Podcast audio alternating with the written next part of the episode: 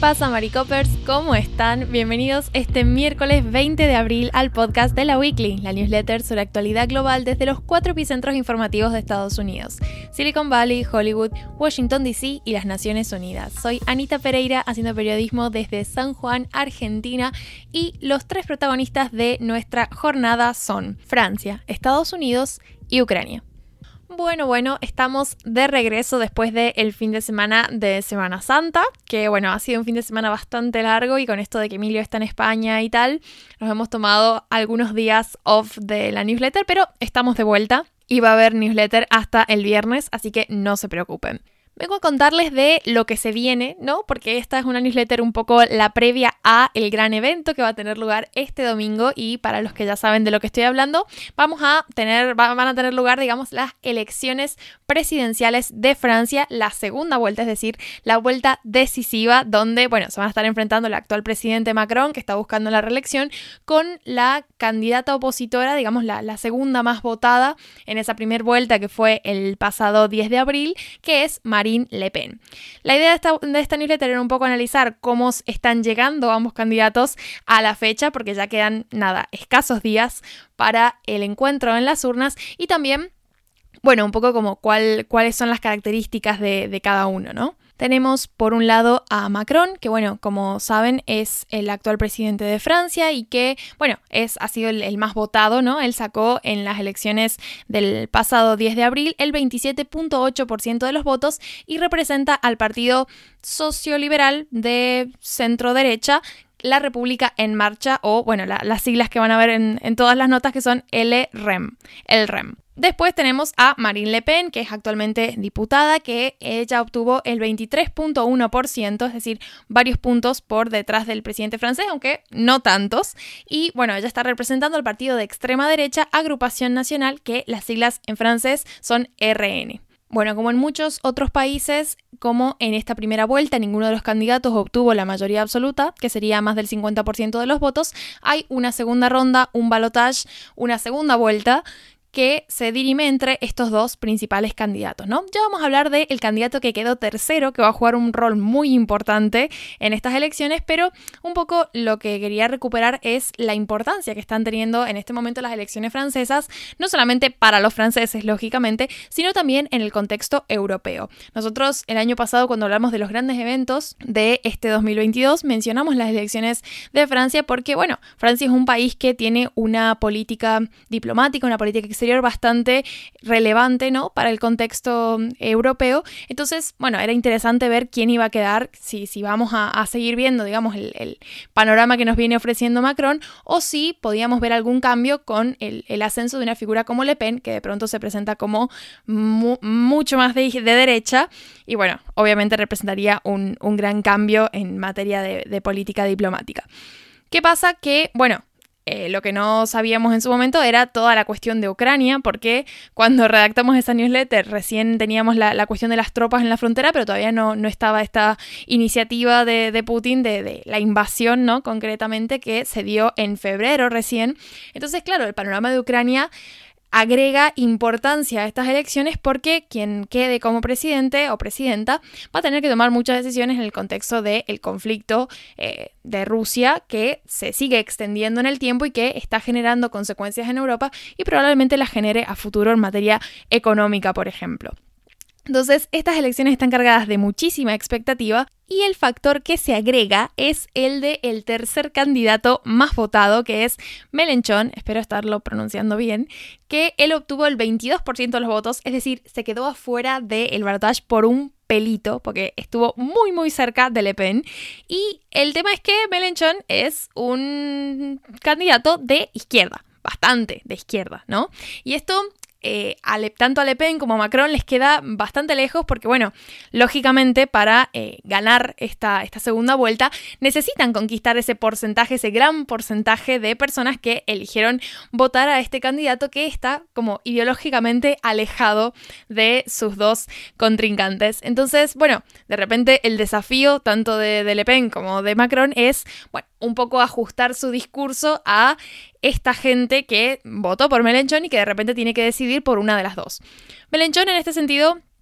ha dicho que, em, bueno, que no, o sea, ha mandado a sus votantes a no votar por Le Pen, pero no ha apoyado directamente a Macron. Y esto, bueno, uno podría decir, bueno, pero no lo apoya directamente, pero se entiende. Y en realidad no se entiende porque hay un gran movimiento y una gran voluntad, digamos, de gran parte del electorado de Mélenchon de votar en blanco o no votar directamente. Y esto podría representar un problema para Macron y, bueno, es algo que él ha estado un poco dejando caer en sus últimas entrevistas, las últimas entrevistas que ha dado en radio y televisión este lunes, donde dijo, bueno, básicamente... Eh, tuvo una, opinión muy crítica respecto a la abstención y habló de los peligros de que la ciudadanía elija no ir a votar porque implicaría quizás darle eh, luz verde a la, extrema derecha para llegar al poder. Dice, dijo, eh, por ejemplo,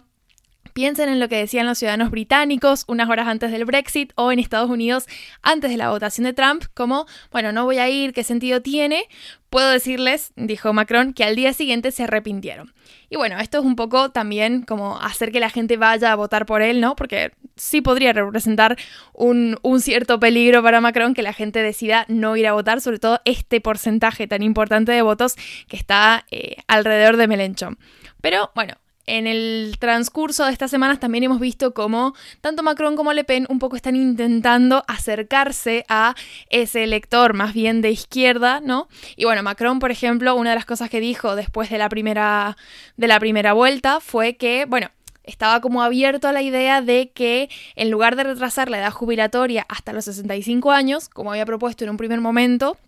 y que fue una idea que tuvo mm, bastante rechazo por parte de los votantes de izquierda, en vez de los 65, bueno, hasta los 64 años. Como un poco se mostró abierto a negociar ese margen y es un, digamos, un indicador de que él está viendo que necesita un poco reconciliarse con ese votante de izquierda, al que, bueno, manifiesta mucho rechazo con, con la idea de retrasar la edad jubilatoria. Y por otro lado tenemos a Le Pen, que ha cosechado rechazos de un montón de frentes. Tiene a los sindicatos en contra, a la mayoría de los candidatos derrotados en primera vuelta en contra, como Melenchón incluso, que él ha llamado a sus votantes a que ninguno, ni un solo voto para Le Pen. Y bueno, también a otras figuras públicas, eh, deportistas, actores, actrices y demás,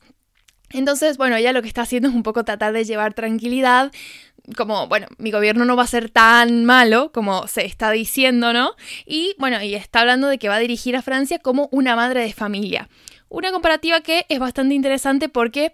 le permite, digamos, seguirse mostrando severa, como en general es discursivamente y, a nivel de propuestas la derecha, pero como desde una perspectiva un poco menos eh, mala o menos grave de lo que la está queriendo hacer ver, bueno, eh, digamos, toda la, campaña de Macron, que en realidad también está girando en torno a el peligro de que alguien como Le Pen, y no solamente ella como candidata, sino el partido y las ideas que representan, el peligro de que eso llegue al poder. Y bueno, veremos cómo le, cómo le resulta, ¿no?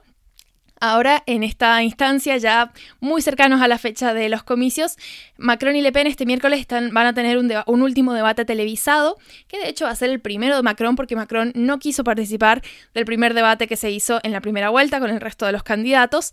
Y bueno, va a ser una oportunidad para ver cómo tanto Le Pen como Macron están adaptando un poco su discurso y su imagen para lograr captar ese voto más bien de izquierda. Por lo pronto, los sondeos de intención de voto están dándole la victoria a Macron, pero con un margen muchísimo más estrecho que el que le aseguró la victoria en 2017 cuando también se enfrentó a Le Pen. En esta oportunidad le están dando entre un 53 y un 55.5% de los sufragios al actual presidente frente a un 44.5 y 47% aproximadamente para Le Pen. Pero bueno, ya este domingo veremos cómo se cómo termina esta historia, ¿no? Ahora los paso al segundo titular que tiene que ver con Estados Unidos.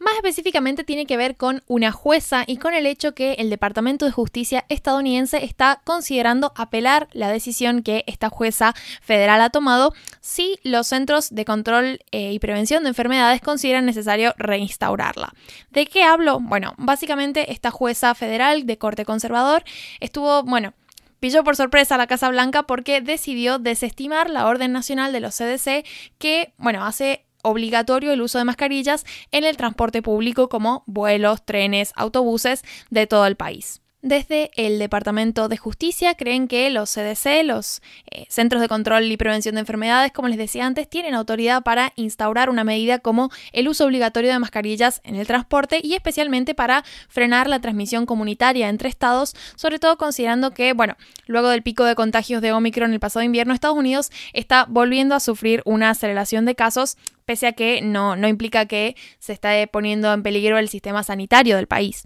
Pero bueno, lo que está diciendo el Departamento de Justicia es que solo va a apelar esta decisión de la jueza si los CDC consideran necesario el esfuerzo y sobre todo teniendo en cuenta que, bueno, supone presentar un desafío a la autoridad de la agencia ante el Tribunal Supremo que como ya sabemos es de mayoría conservadora. Vamos con el tercer y último titular que es una actualización de lo que está sucediendo en Ucrania, específicamente en la ciudad de Mariupol donde el comandante de las fuerzas ucranianas estuvo lanzando este martes un mensaje a los líderes mundiales para asegurar una posible extracción de las tropas que siguen defendiendo la ciudad.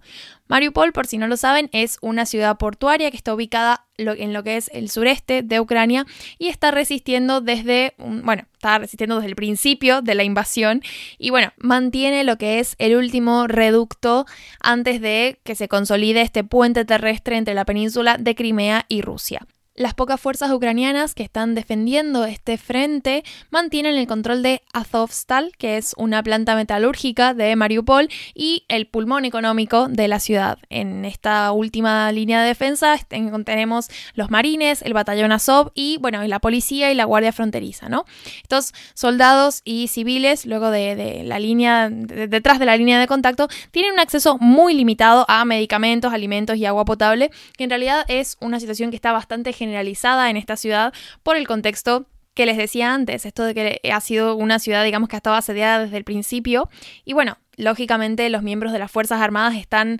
todavía más expuestos que los civiles porque son el blanco del ejército ruso. Y bueno, a esta altura no deben tener muchas municiones tampoco, entonces